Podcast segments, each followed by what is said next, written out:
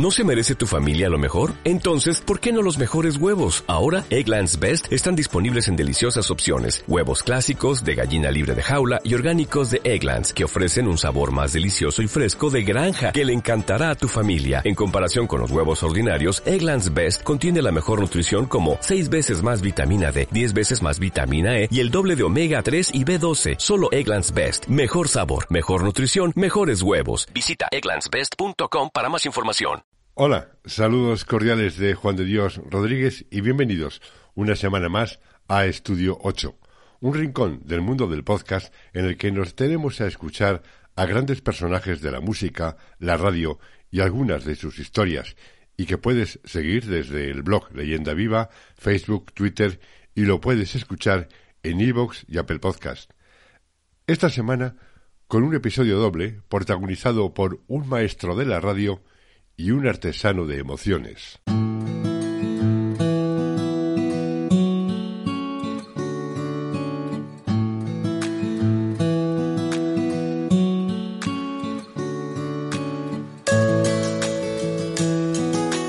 Para los que amamos la música y la radio, siempre hemos tenido, además de Ángel Álvarez, como quedó patente en el último episodio de Estudio 8, como pionero y guía de caravaneros, a Raúl Matas, como el maestro.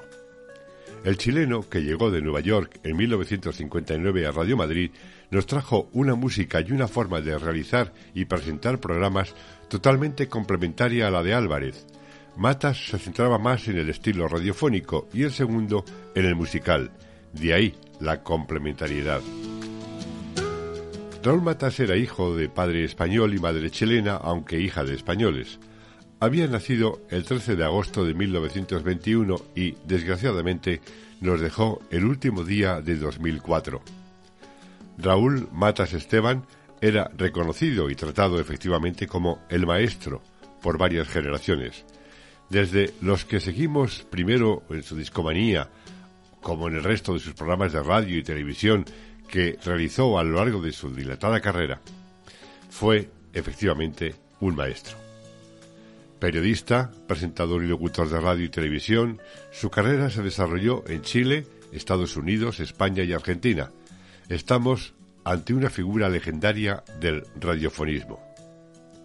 Había estudiado Derecho y Periodismo y el éxito le llegó en 1946 en Radio Minería con Discomanía, el programa que le trajo finalmente a España procedente de Nueva York en aquel 1959, como hemos dicho antes. Se instaló en Radio Madrid hasta 1971. De ahí pasó a Televisión Española con diferentes programas, siendo tentado por la gestión discográfica y accediendo a la dirección general de Hispavox hasta 1976 en que volvió a su Chile natal. Obtuvo cuatro premios Ondas, el último de oro entregado con motivo del 75 aniversario de la radio en 1999, aunque no pudo venir a recogerlo personalmente por su delicado estado de salud. A raíz de su fallecimiento, ocho días más tarde, Consuelo Berlanga le dedicó un homenaje recordando la figura del maestro en su programa Días de Radio y Televisión que presentaba las noches de los sábados en Punto Radio, la cadena del Grupo Vocento creada por Luis del Olmo y Televisión de Castilla y León.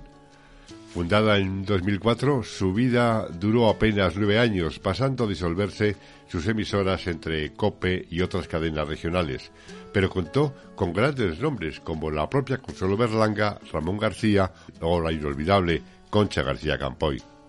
Apenas dos días después de su fallecimiento, me llamaba Verónica Berlanga, productora del programa, para entrar en antena en directo el día 8 de enero e intervenir en el homenaje.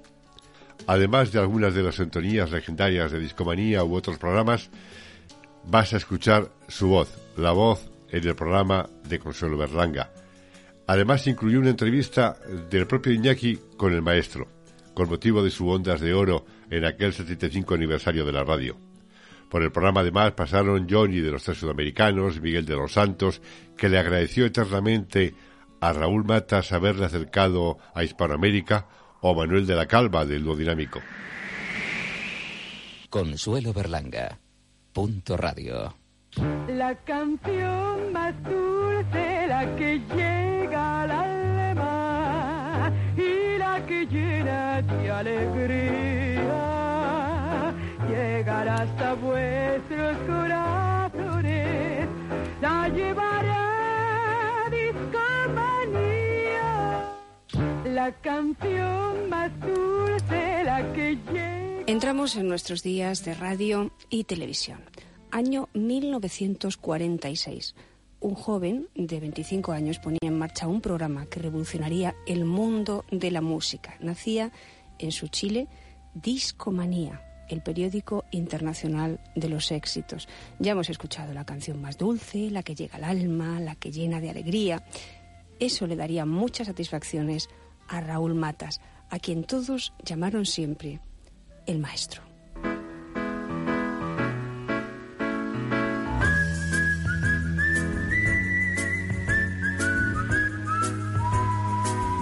Memorables.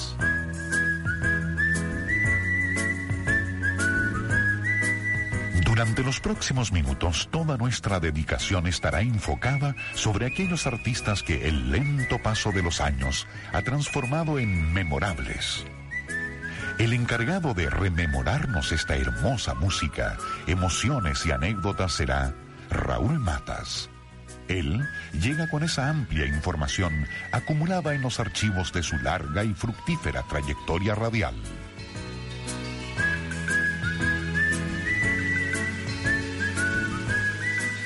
Soñé que era muy niño, que estaba en la cocina, escuchando los cuentos de la vieja Paulina. Qué lindo sería volver a escuchar las poesías de niños, acurrucados cerca del brasero, junto a la cocina a leña, mientras afuera diluviaba y en la sartén mmm, las sopaipillas se doraban con la promesa de un delicioso festín. Recuerdos de una lejana vida en el campo que se vuelven más cercanos mientras se oye repiquetear en el tejado.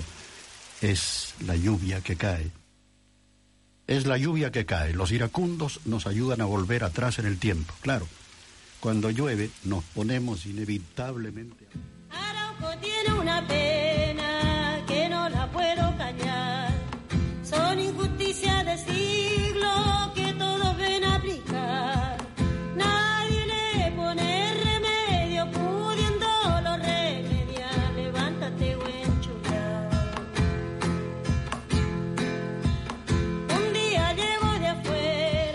Raúl Matas, el maestro, el comunicador, estaba enfermo desde hacía un par de años. Hace una semana nos dijo adiós. Sufrió una parada respiratoria. Tenía 83 años y seguía manteniendo intacta la ilusión por la radio.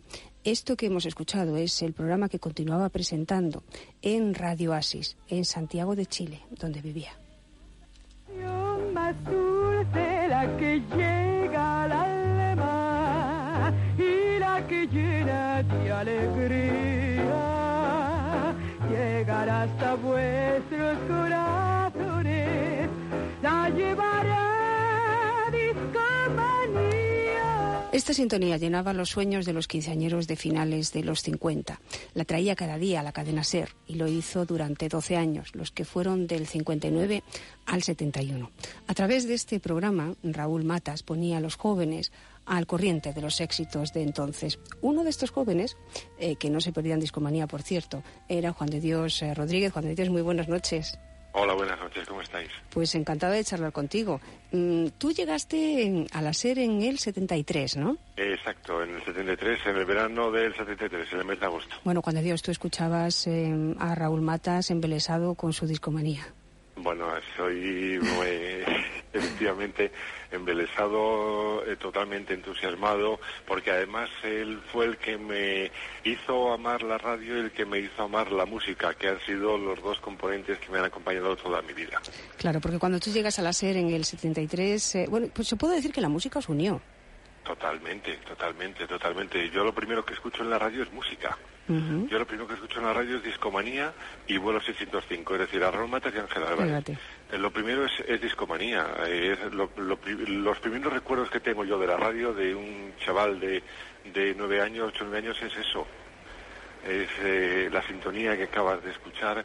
eh, una sintonía que, si no recuerdo mal, tuvo hasta tres versiones. Tuvo también una de, de Mario Clavel y de Alberto Cortés. Sí, bueno, tú hacías, tuvo- Tú hacías, decías, entrevistas musicales y una de esas Sí. entrevistas te empezó a unir a Raúl Sí, Matas. la verdad que eh, yo tenía entonces un... llevaba pocas semanas, eh, pocos meses, eh, en 40 municipales en la de Radio Madrid y entonces acababa de sacar eh, un disco Paloma San Basilio, el primer eh, sencillo que, sa- que sacó, estaba incluso haciendo con Martín Ferrán aquel programa de televisión de la tarde de los domingos. Sí. Y mm, bueno, pues eh, saca el disco y bueno, dentro de las visitas de promoción vino una tarde y al turno que hacía yo de 40 principales a una entrevista.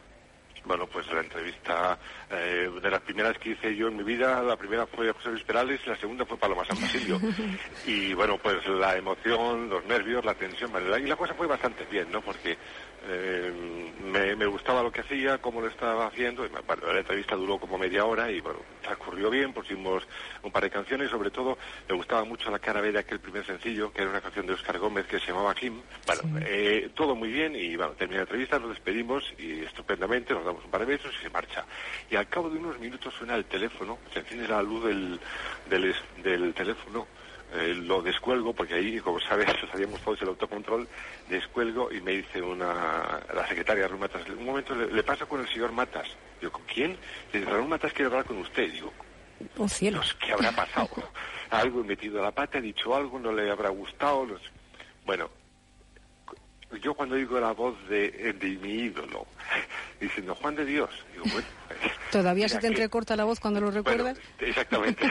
Me estoy emocionando solamente con recordarlo. Ya lo noto. Ah, Quería darme da- darte las gracias, eh, me ha encantado la entrevista. Bueno, mm, eh, se deshizo en elogios, en, eh, con el tacto con que habíamos hablado. Bueno, mm, me, me pongo, me, ruboriza ahora con solo recordarlo. ¿no? Bueno, el caso es que eh, yo le hice ver que bueno estaba emocionado de escucharle a él, de que me llamara, de que lo que me estaba diciendo, que solamente con que me hubiera, aunque me hubiera echado una bronca, porque no le gustaba el estilo, ya me hubiera sido una persona eh, satisfechísima, ¿no? Pero bueno, en esa línea mm, me dejó sorprendido, anodado, que a raíz de eso nos conocimos, empezamos a congeniar, empezamos a intercambiarnos eh, opiniones musicales. Él entonces era, eh, esto se producía porque él era director general de la compañía de discos de, de Paloma, de Isfavox, y a raíz de ello pues tuvimos una amistad que, bueno, duró los años que él estuvo aquí, una amistad que a pesar de nuestras rivalidades futbolísticas, porque él era un seguidor del Barça, Y tú del Madrid. yo del Madrid, exactamente,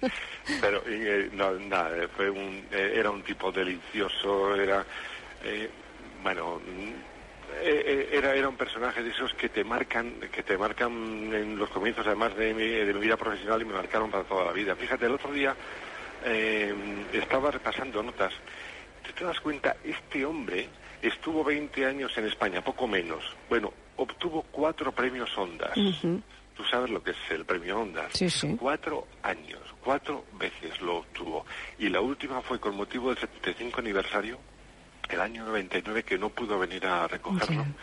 Y ya, eh, bueno, estaba ya un poquito mayor, estaba ya, no podía hacer un viaje tan, tan largo. Y con motivo del 75 aniversario se dieron 10 ondas honoríficos a 10 grandes profesionales de la radio. Él tuvo uno de ellos. Y ahora que lo dices, eh, bueno, pues con motivo de ese premio Ondas en el 99, por cierto, voy a poner un trocito de esa entrevista que le hizo Iñaki Gabilondo en su programa, pero yo te voy a despedir a ti porque sé que has tenido la deferencia, Juan de Dios, de salir del teatro donde estabas para atendernos. Te lo agradezco infinito. Gracias por tu ayuda. Nada, a, a ¿eh? ti siempre y un beso muy fuerte y gracias por recordar al maestro. Un beso muy grande. En el 99, decía eh, Juan de Dios, eh, recibía el premio Ondas, que lo reconocía como una de las voces más importantes de la radio iberoamericana. Iñaki Gabilondo lo entrevistaba en su programa. Imagínate que yo soy un lector de blanco y negro desde cuando era niño, cuando lo compraba mi padre aquí en Chile, eh, estaba suscrito y veía las páginas de gente menuda y conocía toda la actualidad del deporte desde desde Ricardo Zamora hasta los hasta Regueiro y Zarra y todos ellos a quienes después tuve en alguna oportunidad eh, la, la ocasión de conocerlos yo he aprendido a querer a la patria de mi padre. Mi padre se vino de joven desde, de- desde Chile, digo desde España, con el propósito de hacer la América, según le dijeron los tíos. Él trabajó aquí muchos años, murió hace unos ocho años y eh, se hizo ciudadano chileno en retribución. Y yo nunca me hice ciudadano español pudiendo, con la doble nacionalidad que nació en el Senado chileno, podría haber hecho español.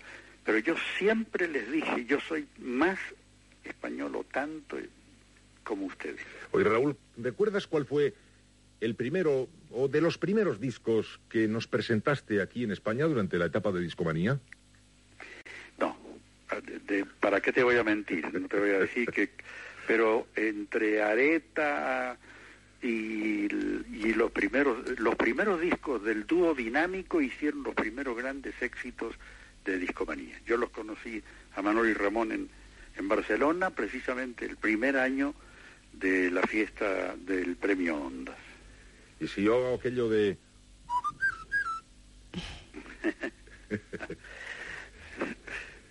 Tú, canturreas mis canciones de discomanía. La canción más dulce, la que... llega al alma y la que llena de alegría. Ese programa Discomanía que tantas satisfacciones eh, le dio a Raúl Matas.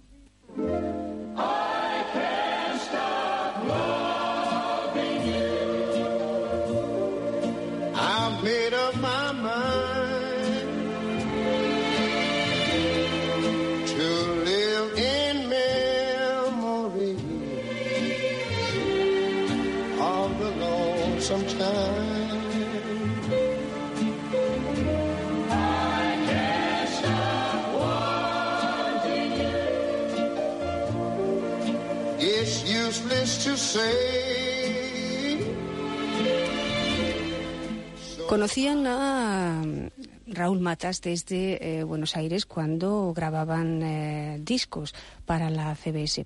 Eh, Johnny, de los tres sudamericanos, buenas noches. Digo que lo conocíais eh, desde Buenos Aires. Sí, sí, sí, sí, sí. Desde, bueno, desde nuestro inicio, en el año 59. Raúl los apoyó desde el primer momento.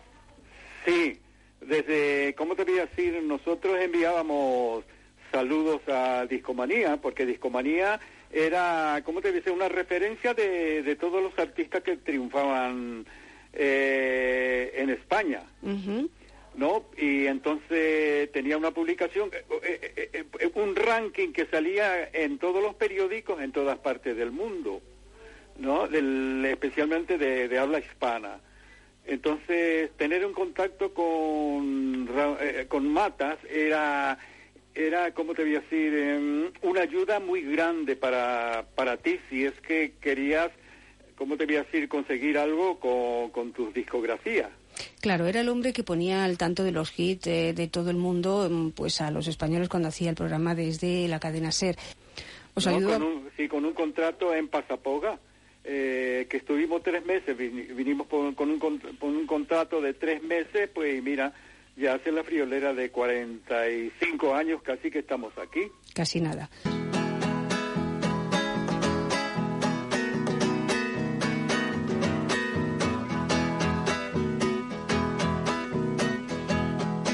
Para olvidarme de ti voy a cultivar la tierra. En ella espero encontrar remedio para mi pena. Aquí plantaré el rosal de las espinas más gruesas.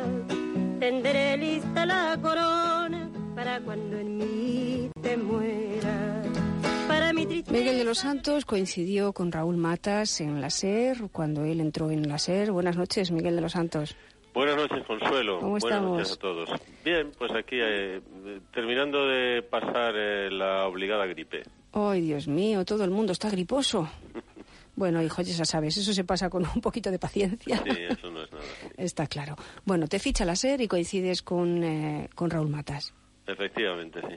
Bueno, cuando yo eh, entro en la SER, eh, Raúl realmente era una, una figura enorme, ¿no? Es, eh, Raúl, junto con Bobby, que le había precedido, son los dos ilustres chilenos que llegaron a España eh, en olor de, de- de multitudes y de fama.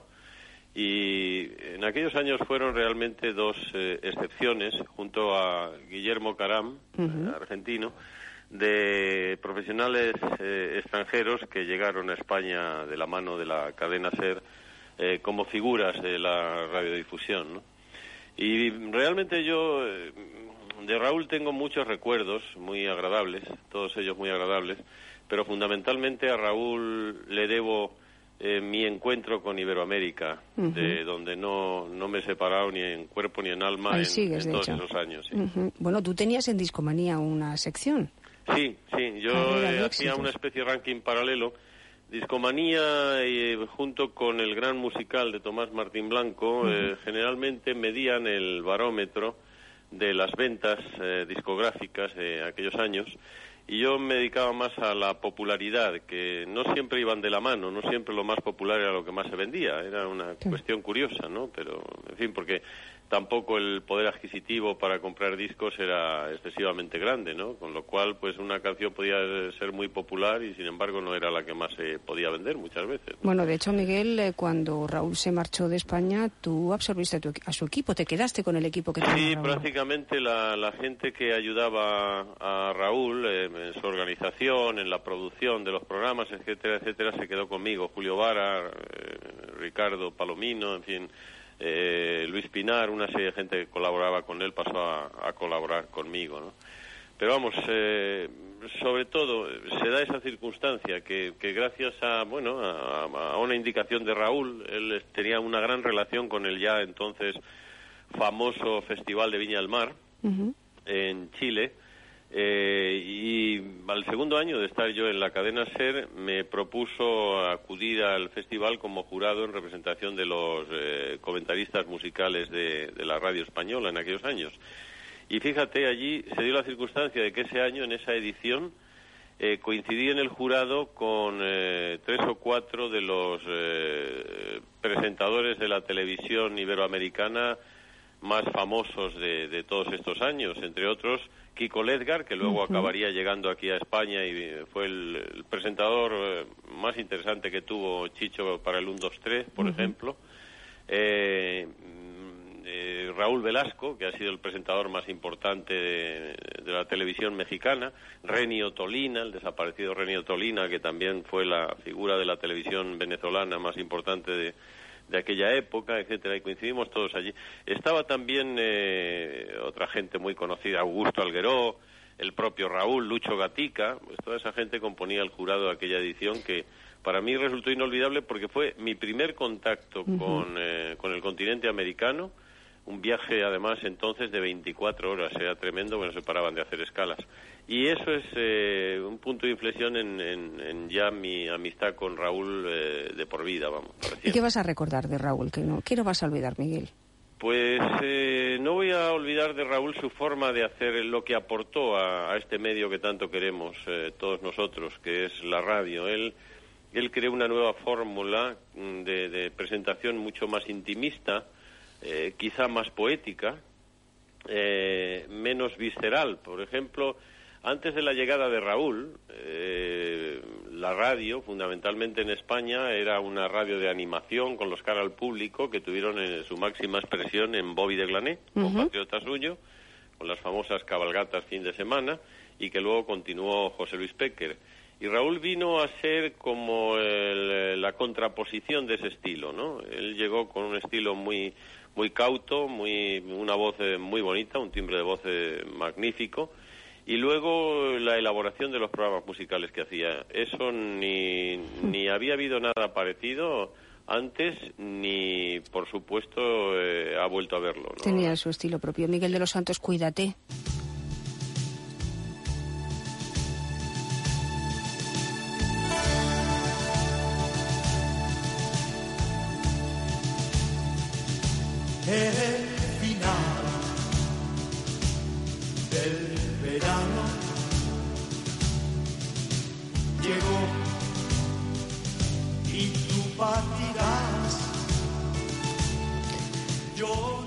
Calva, buenas noches. Que también el dúo dinámico, eh, Manolo mm, le debe mucho a Raúl Matas. Bueno, sí, nosotros coincidimos en los primeros 60. Él llegó a Radio Madrid y revolucionó con su estilo de, de- de- de hacer radio, ¿no? Y bueno, pues él tenía, yo creo que, que él hizo el principio de lo que, que hoy es la radio fórmula, una cosa muy personal. Él venía, creo que de Estados Unidos, donde había tenido eh, un show durante muchísimos años, en alguna radio latina, y entonces él tenía una gran experiencia de, de- las cuestiones musicales, cuando aquí todavía estábamos en ciernes y ni siquiera la industria discográfica había empezado. Porque aquí la industria discográfica, pues existían compañías, compañías de discos, pero sacaban los discos de una manera pues mecánica, quiero decirte, eh, por decirte algo, pues las radios, por ejemplo, pues cuando querían un disco de un artista se lo tenían que comprar en la tienda, no como ahora que te inundan, inundan las, las radios para, para que, para que los, los tengan los disjockeys, ¿no? Bueno, pues eh, Raúl, eh, bueno, era una persona muy amable y muy cálida. Hicimos mucha amistad, hicimos una gran amistad y bueno, pues él, él ¿para qué decir? Él no nos, nos ayudó porque nosotros estábamos en la brecha, entonces estábamos empezando y estábamos con gran éxito en España. O sea, quiero decirte, no tuvimos éxito porque él nos ayudara, tuvimos éxito porque, porque éramos algo nuevo en el mercado y entonces, bueno, pues él lo, lo, de alguna manera lo, lo promocionó, lo expandió y también en América, o sea, el- sus programas en España también eran conocidos en América y por lo tanto nosotros fuimos eh, eh, cantantes que pudieron eh, ir a América a cantar porque también eh, estábamos en los programas de, de Raúl Matas, ¿no?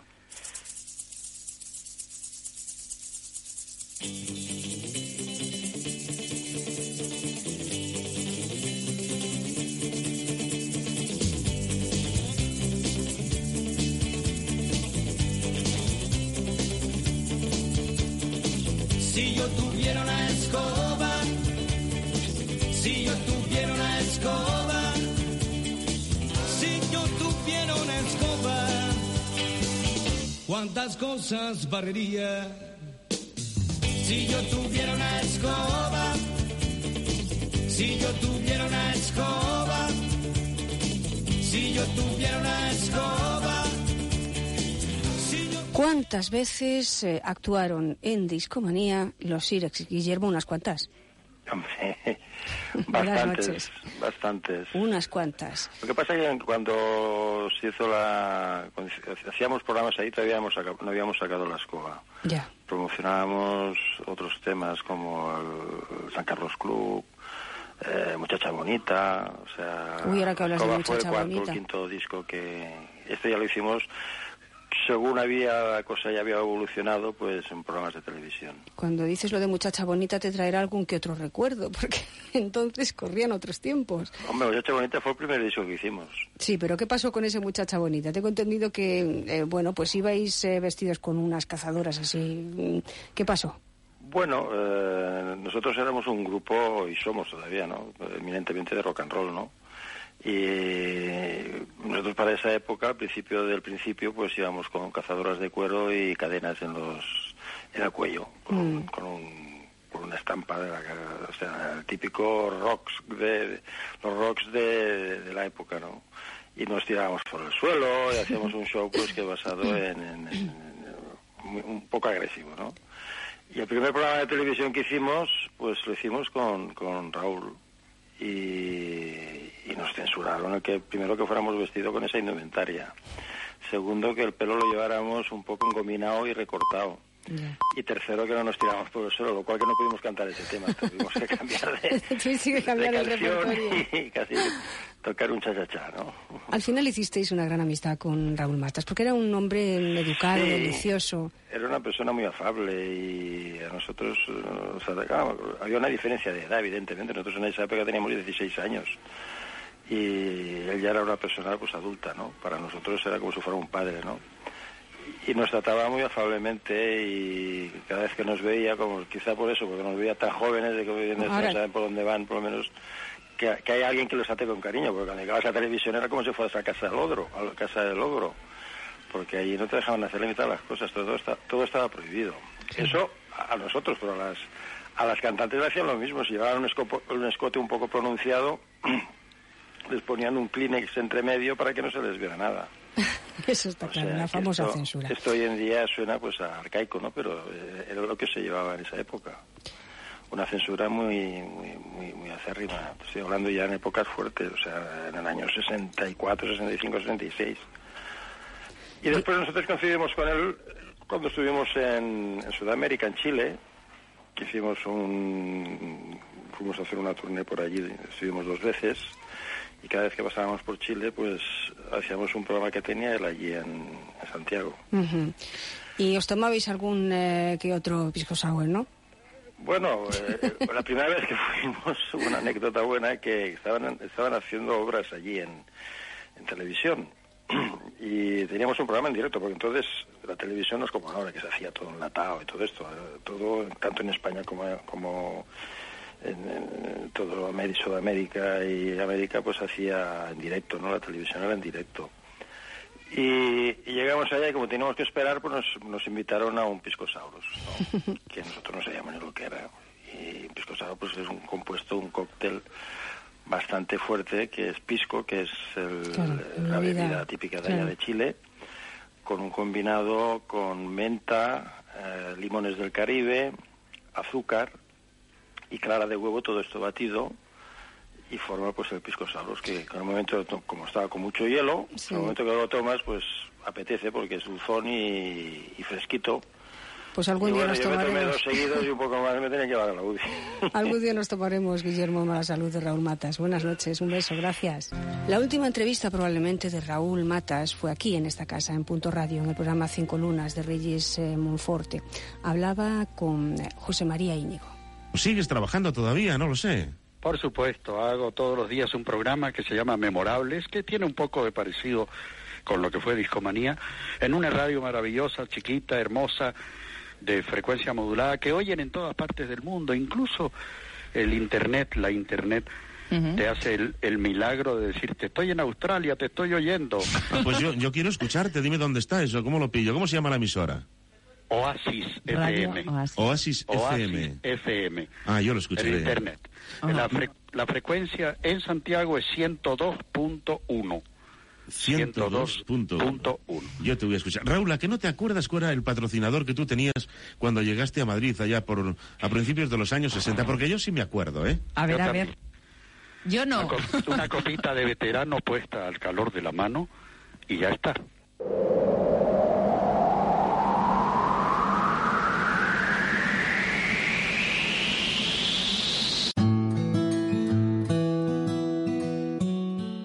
Como habrás podido escuchar en la conversación con Consuelo Berlanga, al mismo tiempo que conocí al maestro, también lo hice con Oscar Gómez. A raíz de la entrevista con Paloma San Basilio, precisamente en esa época, al maestro y al artesano les unía el sello Hispavox, donde grababa la cantante.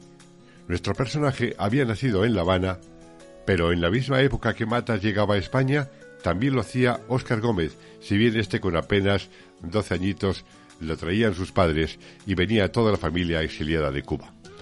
Al final de la década de los 60 comenzó eh, su larga trayectoria profesional. Estamos ante un verdadero trabajador de la música, aunque él se considera un artesano de emociones. Es poseedor de cinco Grammys y más de una decena de nominaciones. De sus trabajos como productor o autor se han vendido más de 20 millones de discos. A Oscar le habían hablado sobre mis comentarios acerca de la producción de Him, la cara B del sencillo de la presentación de la cantante, que contenía como cara A la versión de Tal como éramos de la película de Sidney Pollack con Barbara Streisand y Robert Redford. A partir de ese momento empecé a conocer a fondo sus trabajos, por ejemplo, uno dedicado al poeta José Martí, Déjenme irme pa'l bohío, con el grupo Laredo. A continuación, estos realizarían el último guateque, una especie de recopilación de estribillos con los grandes éxitos de los brincos, o la misa campesina nicaragüense. En muchas ocasiones quedábamos por las noches en la zona de Magallanes y Quevedo, en Madrid. Eran habituales de aquellas reuniones la propia Paloma San Basilio, Ana Sánchez y Juan da Pena, conocidos como Ana y Johnny, que empezaban a colocarse en las listas de ventas con grandes éxitos como Itamareo, Yo también necesito amar, Óscar Gómez ha trabajado, entre otros, para Miguel Bosé, Ana Belén, Mocedades, Celia Cruz, Camilo Sesto, Diango, Albert Hammond, José Luis Perales, Carlos Mejía Godoy, Manzanita, Ángela Carrasco, Masiel, Elsa Baeza, en fin, un largo, un larguísimo, etcétera. Estamos ante un apasionado del Caribe. Y esta entrevista que vas a escuchar, o el fragmento de la entrevista que vas a escuchar, se realizó en Guadalajara, en Ser Guadalajara, a finales de mayo de 1984.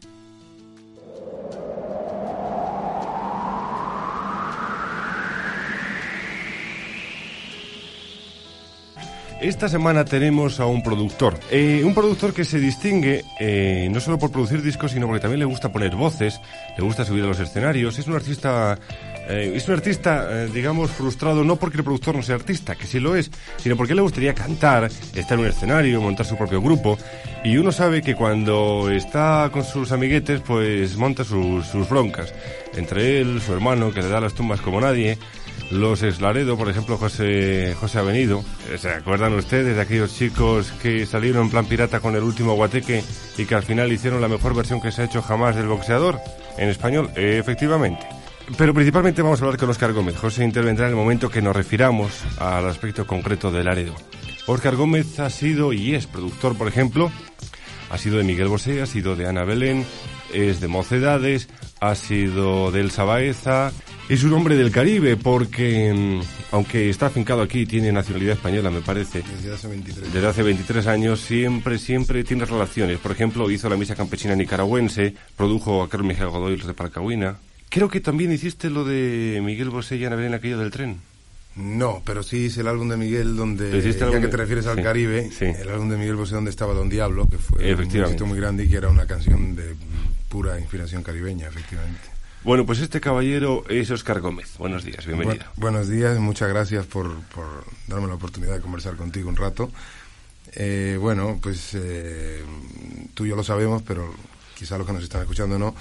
Juan de Dios y yo pues tenemos una amistad de hace muchos años, siempre eh, él siempre pues me ayudó desde el principio de mi carrera cuando yo empecé a hacer discos, etcétera.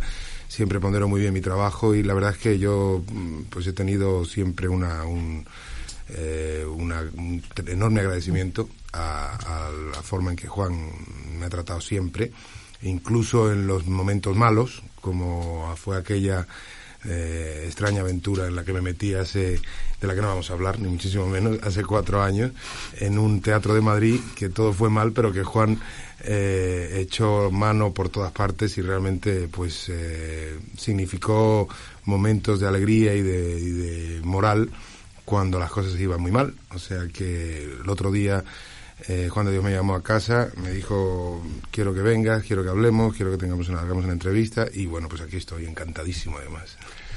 El primer recuerdo que tengo de Oscar Gómez se remonta al año 74, o 73-74. eh, viene a ser casi paralelo a la época también que conocemos, nos co- conocimos a José Luis Perales.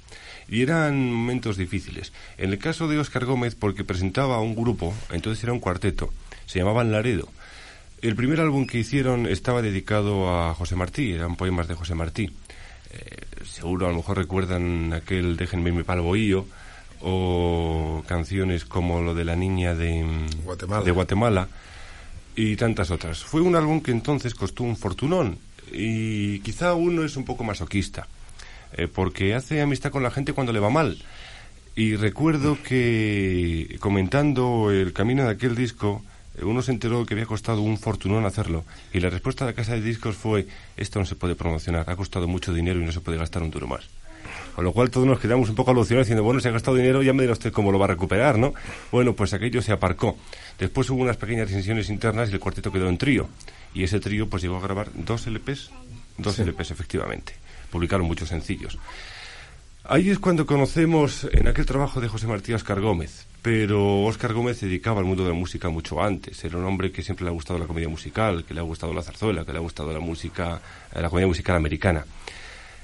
Tú eh, antes comentabas, nada más empezar, que hace veintitantos años que estás en España. Efectivamente, sí. Pero se te nota en tus producciones, en tu trabajo, eh, que eh, no sé si es por vena o por herencia o, o por genes, o, pero tienes algo del Caribe muy claro, muy metido, y porque mm, a lo mejor ha sido casualidad, pero el hecho de haber trabajado bueno, el Sabeza ha cantado canciones, cante, canciones eh, muy dirigidas al mundo de Hispanoamérica. Eh, Mejía de los de Palcahuina, tres cuartos de lo mismo. Exacto. La voz que escuchan es la de su hija. Eh, ha grabado también, eh, bueno, ahora, por ejemplo, el caso de Arnaldo. ¿A qué se debe, Oscar? Bueno, pues eh, como dices, yo nací en el Caribe, José Martí. nací en La Habana, en Cuba concretamente, vine a España teniendo unos 12 años y desde entonces pues eh, vivo en España. Cuando yo empecé a trabajar en el mundo de la música, mm, pues por lo que dice, por genes, por eh, una tendencia natural, eh, eh, empecé a viajar, empecé a moverme de un sitio a otro, etcétera, pero siempre he considerado que precisamente Madrid era el, el- el punto exacto donde, donde radicar, pues porque España tiene esa maravillosa ventaja de ser parte de Europa y parte de Latinoamérica, cosa que no tiene ningún otro país del mundo. Entonces, eh, eh, estás bebiendo continuamente información, cultura y, una serie de, de, de datos que, eh, provenientes tanto de Latinoamérica y de su cultura como de, de Europa y la suya. Entonces, esa combinación es la que es la que yo, de una manera casi espontánea, casi natural, ha surgido en mis trabajos. En mi- entonces he conocido y he vivido el, pop, la época maravillosa del pop eh, europeo, inglés, los Beatles, etcétera, para qué mencionar.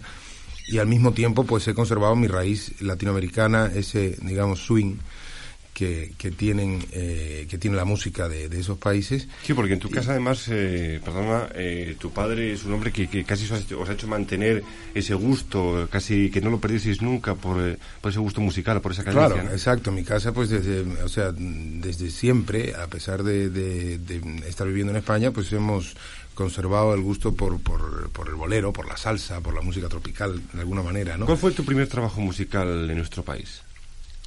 Bueno, eh, eh, depende, o sea, el primer trabajo musical como como como Como productor, autor, eh, como productor o como autor de música es o que hay de muchos, letra. claro, es que muchas muchas eh, muchos comienzos. Vamos a reducirlo eh, muy rápidamente. ¿Cuándo compones, cuándo se graba tu primera canción?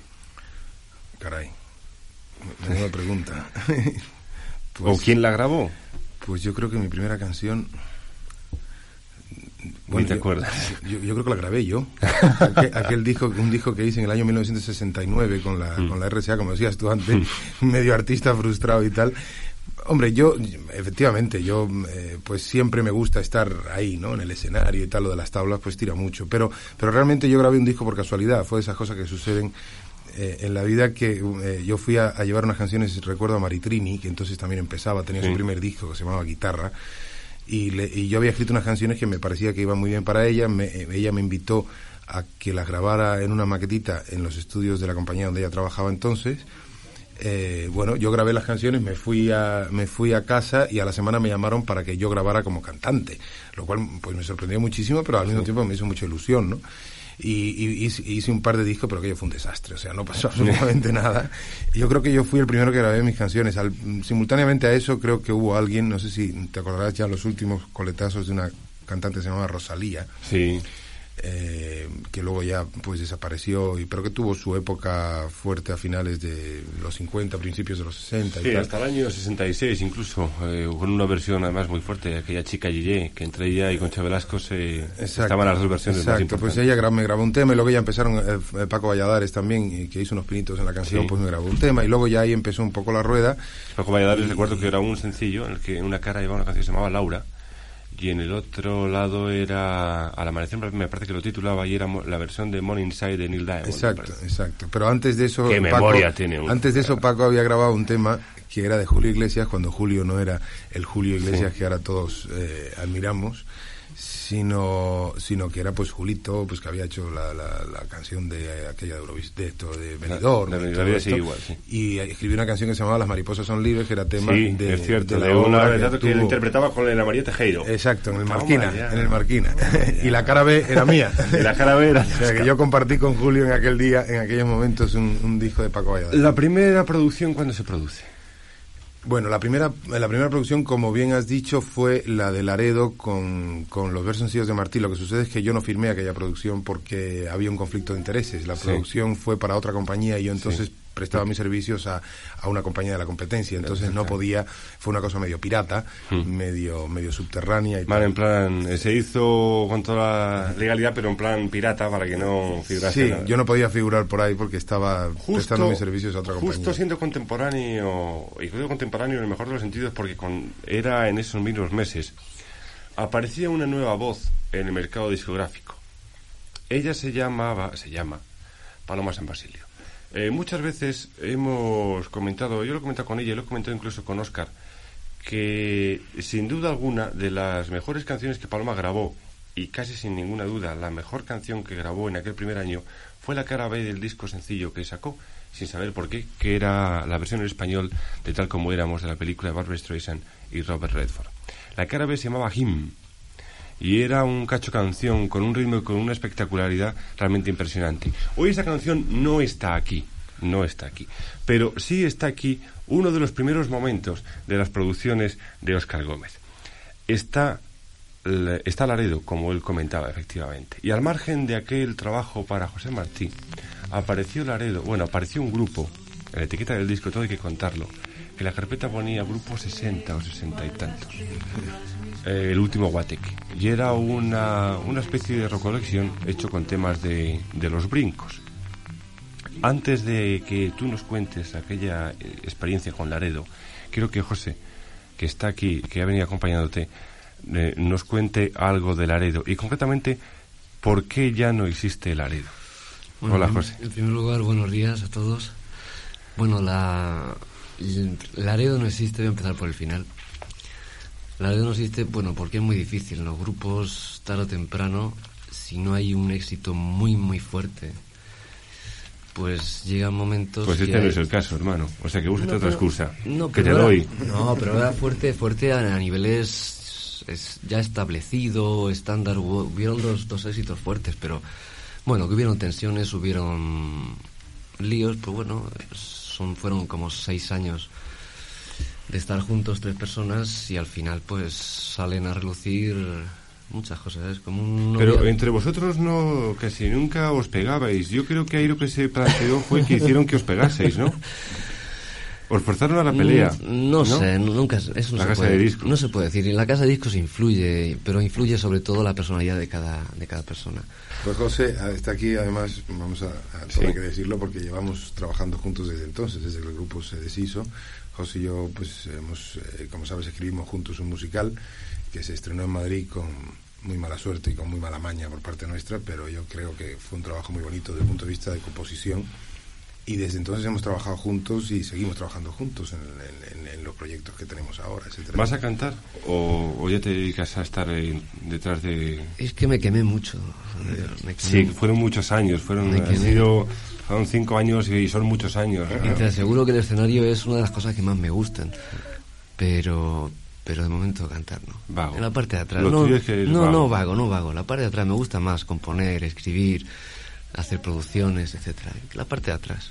Anda que no se cambiaría Oscar. Eh, Yo creo que estáis cambiados. Porque a Oscar le encantaría estar en un escenario y estar cantando toda la vida. Algún día lo haré. Uno de los proyectos míos más acariciados. Además, esto es cierto. ¿eh? Esto, esto es. Esto. Yo creo que no se lo he dicho jamás a nadie, fíjate. Pero uno de los proyectos míos más, más eh, acariciados es algún día reunir a todos los artistas que he producido. Desde. Bueno, pues antes me preguntabas cuál fue mi primera producción real, digamos, con mi nombre apareciendo y tal, que gracias a Dios fue un acierto que fue Échame a mí la culpa con Albert Hammond. Pues desde Albert Hammond, Laredo, El Sabaesa, Los Paracagüina, Ana Belén, Miguel Bosé, Camilo bombazo Mocedades eso, y ¿eh? tal, donde todos me colaboraran conmigo a hacer un solo LP que además se llamaría For Once in My Life, por una vez en mi vida, ¿no? donde estaría la canción de Stevie Wonder. Pero, ¿ves? Ese es un Tú proyecto que me apetece. Yo canto mal, Tú, eh, cuidado. eh, o sea no, no que- digo por cantes mal, eh, pero tú tienes unas ideas muy americanas. O sea, esas ideas en Estados Unidos serían un bombazo y se harían. Pero tú sabes lo que cuesta, o tú lo sabes, claro. O sea, y eres consciente de eso y que algún día lo harás. Reunir a toda esa gente que grabe para ti. Yo, yo sé, yo sé que es un proyecto muy difícil, pero mm, yo fíjate que tengo una cosa de la que me siento muy satisfecho, eh, al margen de ese estornudo también ha sido de mi hija. Estás en tu casa, ¿eh? que, Yo que- tengo- que luego te cortan tus padres, ¿no? Tú, tú ahí. Yo tengo una, una um, satisfacción íntima muy, muy importante en mi carrera, al margen de los discos que hayan sido éxito o hayan sido fracaso. Y es que yo conservo una relación extraordinaria con toda la gente con la que he trabajado. Eh, somos amigos, todos. Eh, siempre hay un detalle de cariño por parte de ellos o, o por parte mía, la recíproca, en momentos pues eh, especiales, en momentos eh, en que nos encontremos. O, Mm. eh, yo pues tengo buenísimos recuerdos de, de- de todos ellos, de toda la gente con la que he trabajado. Eh, Te puedo decir que yo hace pues eh, tres años, o hace dos, dos o tres LPs que no trabajo con Ana Belén, yo hice Agapimú con Ana y después hice el eh, lo que llenas. será, ¿Qué eh, será? con las manos llenas y después Ana hizo un álbum para Río, deja- para, o sea, para Brasil, que luego también se publicó aquí. Ahora acaba de hacer un nuevo trabajo con un Jeff amigo Wesley, mío inglés, Jeff Wesley.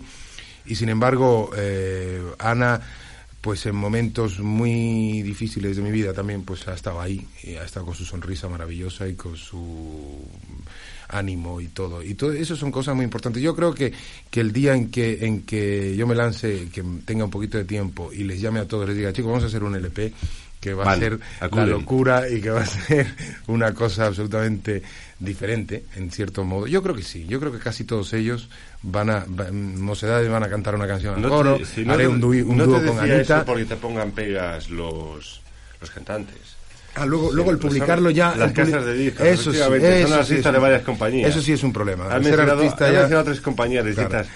Fin, cuatro, los derechos sí, cuatro. Al, en al ser ya, al ser ya artistas de diferentes compañías, pues ya la cosa cambiaría, ¿no? Por supuesto que, eh, en fin, estos son proyectos demasiado poéticos, por decirlo de alguna forma. Pero algún día serán, seguro que sí. Ojalá, Además, ojalá. Estaremos en, el, estaremos en el Tajo apoyando esa idea.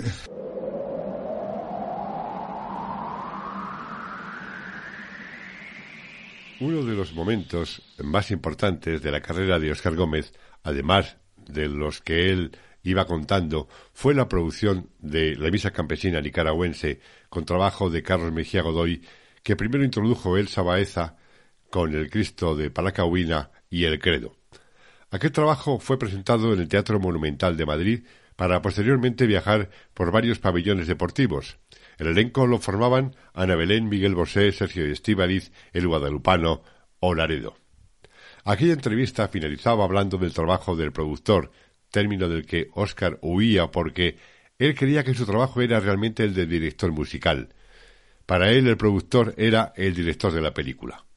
Y terminamos hablando de su etapa con Albert Hammond y los tres discos que le produjo para el mercado hispano, destacando lo mucho que aprendió de él a la hora de producir aplicando estilos y normas totalmente americanos. En 1982 creó Kraft, su productora, y Bad Records, la discográfica. Ha sido presidente de la Mutua de Autores Españoles, patrono de la Fundación Autor, Pertenece al Consejo Directivo de Laras, academia responsable de los Grammys Latinos, y es creador y director de Clash, Continental Latin Jazz, único festival de jazz latino del mundo, con sedes en Madrid, Barcelona, México Distrito Federal, Lisboa y Bilbao. En 2006 fundó junto a su hija Sara, a la que oíamos de fondo durante la entrevista con apenas tres añitos, y Javier López Royán, un nuevo concepto de negocio musical al que llamaron Cargo Music Entertainment para publicaciones de productos fonográficos, producción de espectáculos y representación de artistas. La huella de la forma de hacer y comunicar de Raúl Matas, el maestro, con su cadencia, profundidad y dulzura, y la forma de transmitir de Óscar Gómez, el artesano de emociones, han sido hoy nuestros protagonistas. Del maestro quedan recuerdos, programas, pocos realmente, para oírle, pero el artesano sigue trabajando de forma incansable. Actualmente está preparando un musical sobre José Martí en el Miami-Dade County Auditorium para el 17 de septiembre. Y todos los domingos le puedes escuchar en Radio 5 a las 10 de la noche en el programa Parque Discográfico, en el que nos traslada sus experiencias musicales.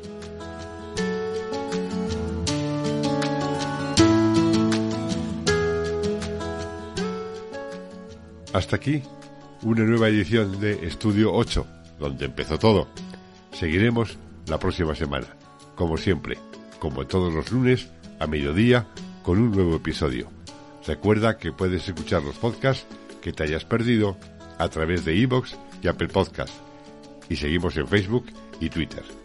Saludos cordiales de Juan de Dios Rodríguez y hasta cuando tú quieras. Aquí estamos en este pequeño rincón para recordar y rescatar a grandes momentos de la radio y la música.